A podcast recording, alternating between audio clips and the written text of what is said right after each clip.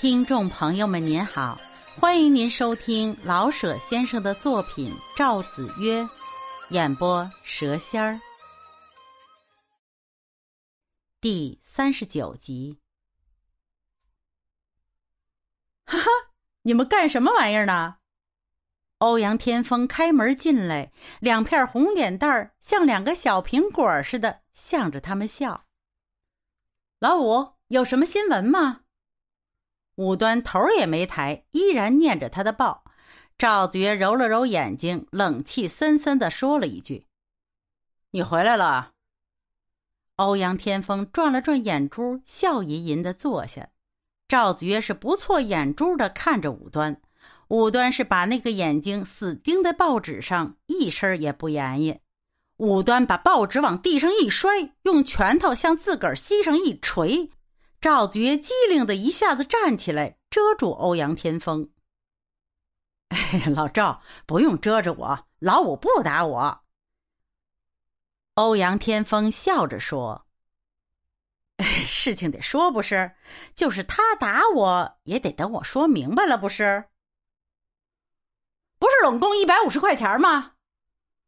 武端烈亮着眼睛说：“我打一百五十块钱的。”哎呀，老五，老五！赵子曰拍着武端的肩膀说：“你等他说呀，他说的没理，再打他也不迟。”欧阳说说：“嘿，老五，老赵！”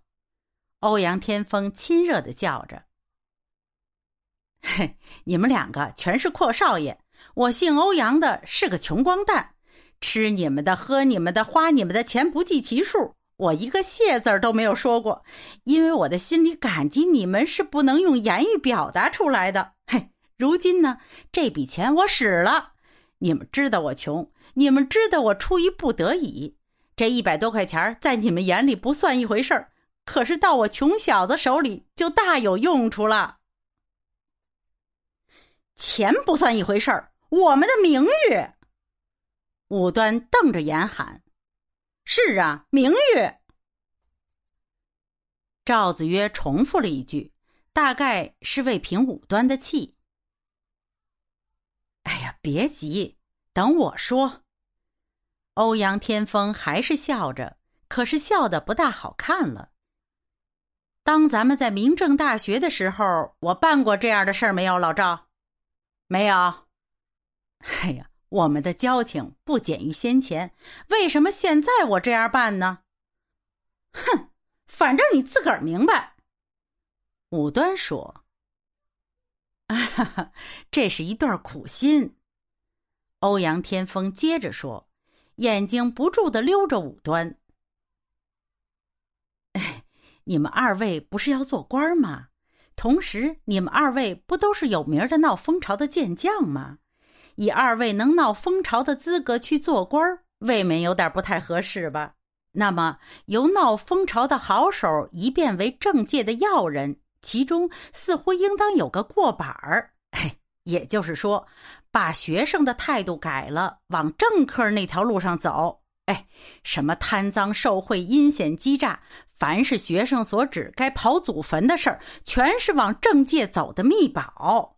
事实如此。这并不是我有意作恶，比如说吧，老赵，有人往政界推举你，而你的资格是闹风潮、讲正义、提倡爱国，你自个儿想想，你这辈子有补上圈的希望没有啊？反之，你在社会上有欺诈、敢干、贪钱、犯法的名誉，我恭喜你，老赵，你的官运呀，算是亨通了。卖瓜的吆喝瓜，卖枣的吆喝枣。同样，做学生的吆喝风潮，做官的呢吆喝卖国。你们自然明白这个，不必我多说。现在呢，你们的名字登到报纸上，你们的名誉算是立下了，这叫做不花钱的广告。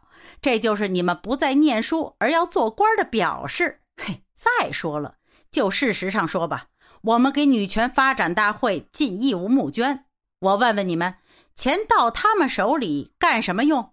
还不是买点点心喂他们，还不是那些小姐们吃完点心坐在一块儿斗小心眼儿？嘿，那么你们要是不反对供给他们点心吃，我看也没有理由一定拦着我分润一些。他们吃着你们募来的钱，半个谢字也不说。我使这么几个钱儿和你们说了一车的话，你们倒要挠我，甚至打我。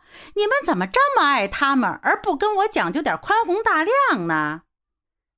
赵子曰的两片厚嘴唇一动一动的，想笑又不愿意笑出来，点着头咂摸着欧阳天风的陈说。武端低着头。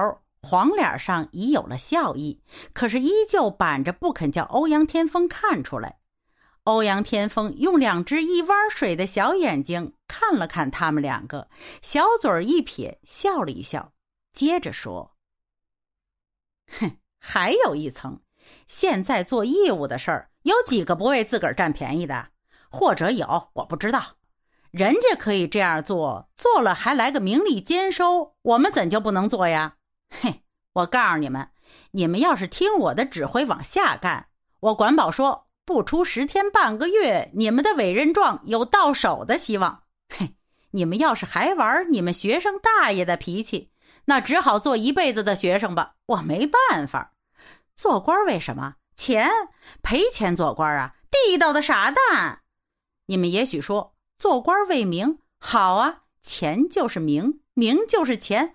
卖国贼的名声不好啊，心里舒服呢。有钱，中国人不要他，他上外国；中国女子不嫁他，他娶红毛老婆。名、钱、做官便是伟人的三位一体的宗教。哈哈！赵觉光着脚跳起了天魔舞。哼！武端心中满赞同欧阳天风的意见，可是脸上不露出来。哼，你猜，老赵有酒没有？欧阳天风问。屈心是儿子，这瓶藏了一个多礼拜没动，来喝我的宝，喝。本集播讲完毕，欢迎订阅，咱们下集见。